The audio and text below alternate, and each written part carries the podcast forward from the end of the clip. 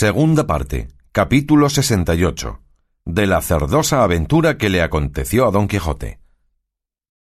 Era la noche algo oscura, puesto que la luna estaba en el cielo, pero no en parte que pudiese ser vista, que tal vez la señora Diana se va a pasear a los antípodas y deja a los montes negros y los valles escuros. Cumplió don Quijote con la naturaleza durmiendo el primer sueño sin dar lugar al segundo, bien al revés de Sancho, que nunca tuvo segundo porque le duraba el sueño desde la noche hasta la mañana, en que se mostraba su buena complexión y pocos cuidados. Los de don Quijote le desvelaron de manera que despertó a Sancho y le dijo Maravillado estoy, Sancho, de la libertad de tu condición.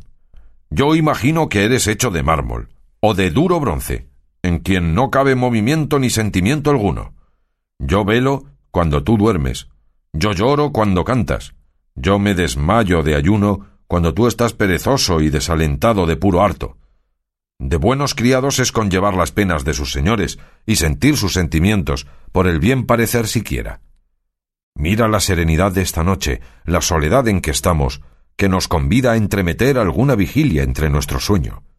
Levántate por tu vida y desvíate algún trecho de aquí y con buen ánimo y de nuevo agradecido, date trescientos o cuatrocientos azotes a buena cuenta de los del desencanto de Dulcinea. Y esto rogando te lo suplico, que no quiero venir contigo a los brazos como la otra vez, porque sé que los tienes pesados. Después que te hayas dado, pasaremos lo que resta de la noche cantando, yo mi ausencia, y tú tu firmeza, dando desde ahora principio al ejercicio pastoral que hemos de tener en nuestra aldea. Señor, respondió Sancho, no soy yo religioso para que desde la mitad de mi sueño me levante y me discipline, ni menos, me parece, que del extremo del dolor de los azotes se pueda pasar al de la música. Vuesa merced me deje dormir y no me apriete en lo del azotarme, que me hará hacer juramento de no tocarme jamás el pelo del sayo, no que al de mis carnes. Oh alma endurecida, oh escudero sin piedad, Oh pan mal empleado y mercedes mal consideradas las que te he hecho y pienso de hacerte. Por mí te has visto gobernador, y por mí te ves con esperanzas propincuas de ser conde o tener otro título equivalente, y no tardará el cumplimiento de ellas más de cuanto tarde en pasar este año que yo post tenebras espero lucem. No entiendo eso, replicó Sancho. Solo entiendo que en tanto que duermo, ni tengo temor ni esperanza, ni trabajo ni gloria. Y bien haya el que inventó el sueño, capa que cubre todos los humanos pensamientos, manjar que quita la hambre, agua que ahuyenta la sed, fuego que calienta el frío, frío que templa el ardor, y finalmente moneda general con que todas las cosas se compran, balance y peso que iguala al pastor con el rey y al simple con el discreto. Sólo una cosa tiene mala el sueño, según he oído decir, y es que se parece a la muerte, pues de un dormido a un muerto hay muy poca diferencia. Nunca te he oído hablar, Sancho, dijo don Quijote, tan elegantemente como ahora, por donde vengo a conocer ser verdad el refrán que tú algunas veces sueles decir no con quien naces, sino con quien paces. Ah, pese a tal, replicó Sancho, Señor nuestro amo, no soy yo ahora el que ensarta refranes que también a vuestra merced se le caen de la boca de dos en dos mejor que a mí, sino que debe de haber entre los míos y los suyos esta diferencia, que los de vuestra merced vendrán a tiempo y los míos a deshora, pero en efecto todos son refranes. En esto estaban cuando sintieron un sordo estruendo y un áspero ruido que por todos aquellos valles se extendía. Levantóse en pie don Quijote y puso mano a la espada. Y Sancho se agazapó debajo del rucio, poniéndose a los lados el lío de las armas y la albarda de su jumento, tan temblando de miedo como alborotado don Quijote. De punto en punto iba creciendo el ruido, y llegándose cerca a los dos temerosos, a lo menos al uno que al otro, ya se sabe su valentía. Es pues el caso que llevaban unos hombres a vender a una feria más de seiscientos puercos, con los cuales caminaban a aquellas horas, y era tanto el ruido que llevaban, y el gruñir y el bufar, que ensordecieron los oídos de don Quijote y de Sancho, que no advirtieron lo que ser podía. Llegó de tropel la extendida y gruñidora piara, y sin tener respeto a la autoridad de don Quijote ni a la de Sancho, pasaron por encima de los dos, deshaciendo las trincheas de Sancho, y derribando no sólo a don Quijote, sino llevando por añadidura a Rocinante. El tropel, el gruñir, la presteza con que llegaron los animales inmundos, puso en confusión, y por el suelo, a la albarda, a las armas, al rucio, a Rocinante, a Sancho y a don Quijote. Levantóse Sancho como mejor pudo, y pidió a su amo la espada, diciéndole que quería matar media docena de aquellos señores y descomedidos puercos que ya había conocido que lo eran. Don Quijote le dijo Déjalos estar, amigo, que esta afrenta es pena de mi pecado, y justo castigo del cielo es que a un caballero andante vencido le coman a divas y le piquen avispas y le oyen puercos. También debe de ser castigo del cielo, respondió Sancho, que a los escuderos de los caballeros vencidos los puncen moscas, los coman piojos y les embista la hambre. Si los escuderos fuéramos hijos de los caballeros a quien servimos o parientes suyos muy cercanos, no fuera mucho que nos alcanzara la pena de sus culpas hasta la cuarta generación. Pero, ¿qué tienen que ver los panzas con los Quijotes? Ahora bien, tornémonos a acomodar y durmamos lo poco que queda de la noche, y amanecerá Dios y medraremos. Duerme tú, Sancho, respondió don Quijote, que naciste para dormir, que yo, que nací para velar, en el tiempo que falta de aquí al día, daré rienda a mis pensamientos y los desfogaré en un madrigalete que, sin que tú lo sepas, anoche compuse en la memoria. A mí me parece, respondió Sancho, que los pensamientos que dan lugar a hacer coplas no deben de ser muchos. Vuesa merced cople cuanto quisiere, que yo dormiré cuanto pudiere.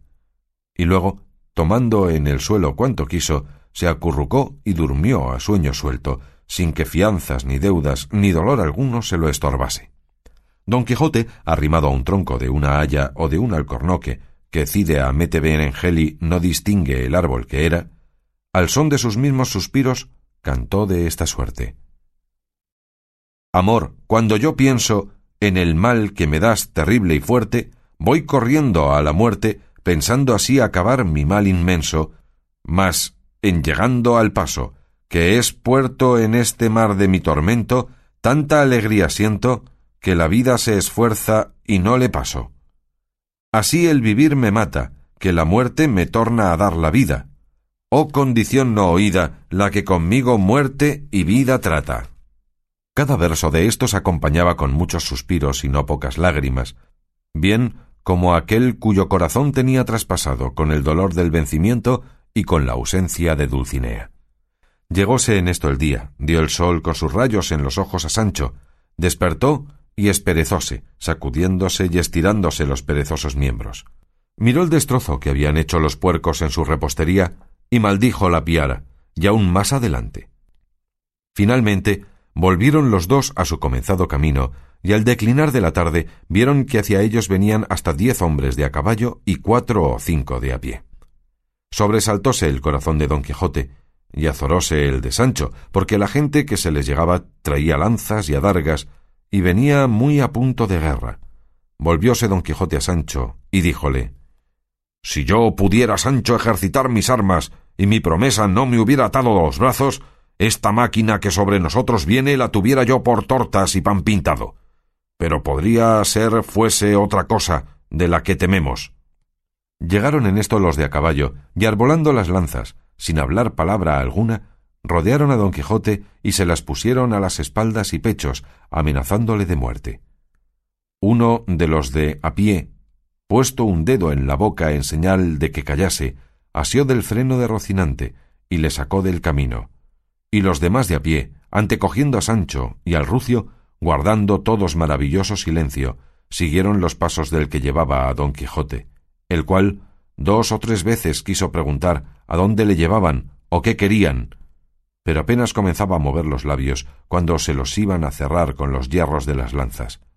Y a Sancho le acontecía lo mismo, porque apenas daba muestra de hablar, cuando uno de los de a pie con un aguijón le punzaba, y al rucio ni más ni menos, como si hablar quisiera. Cerró la noche, apresuraron el paso, creció en los dos presos el miedo, y más cuando oyeron que de cuando en cuando les decían Caminad, trogloditas. Callad, bárbaros.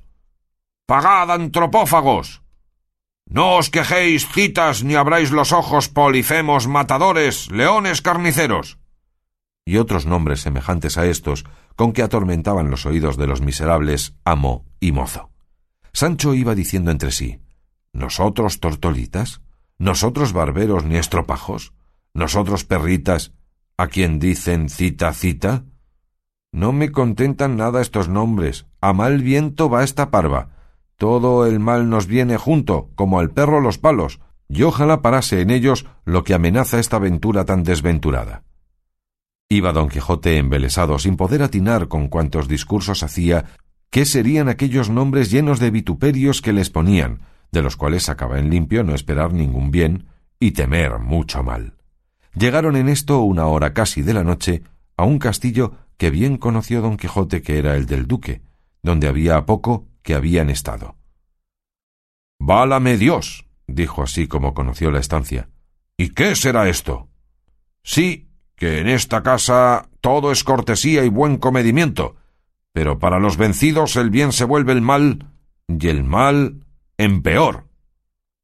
Entraron al patio principal del castillo y viéronle aderezado y puesto de manera que les acrecentó la admiración y les dobló el miedo, como se verá en el siguiente capítulo.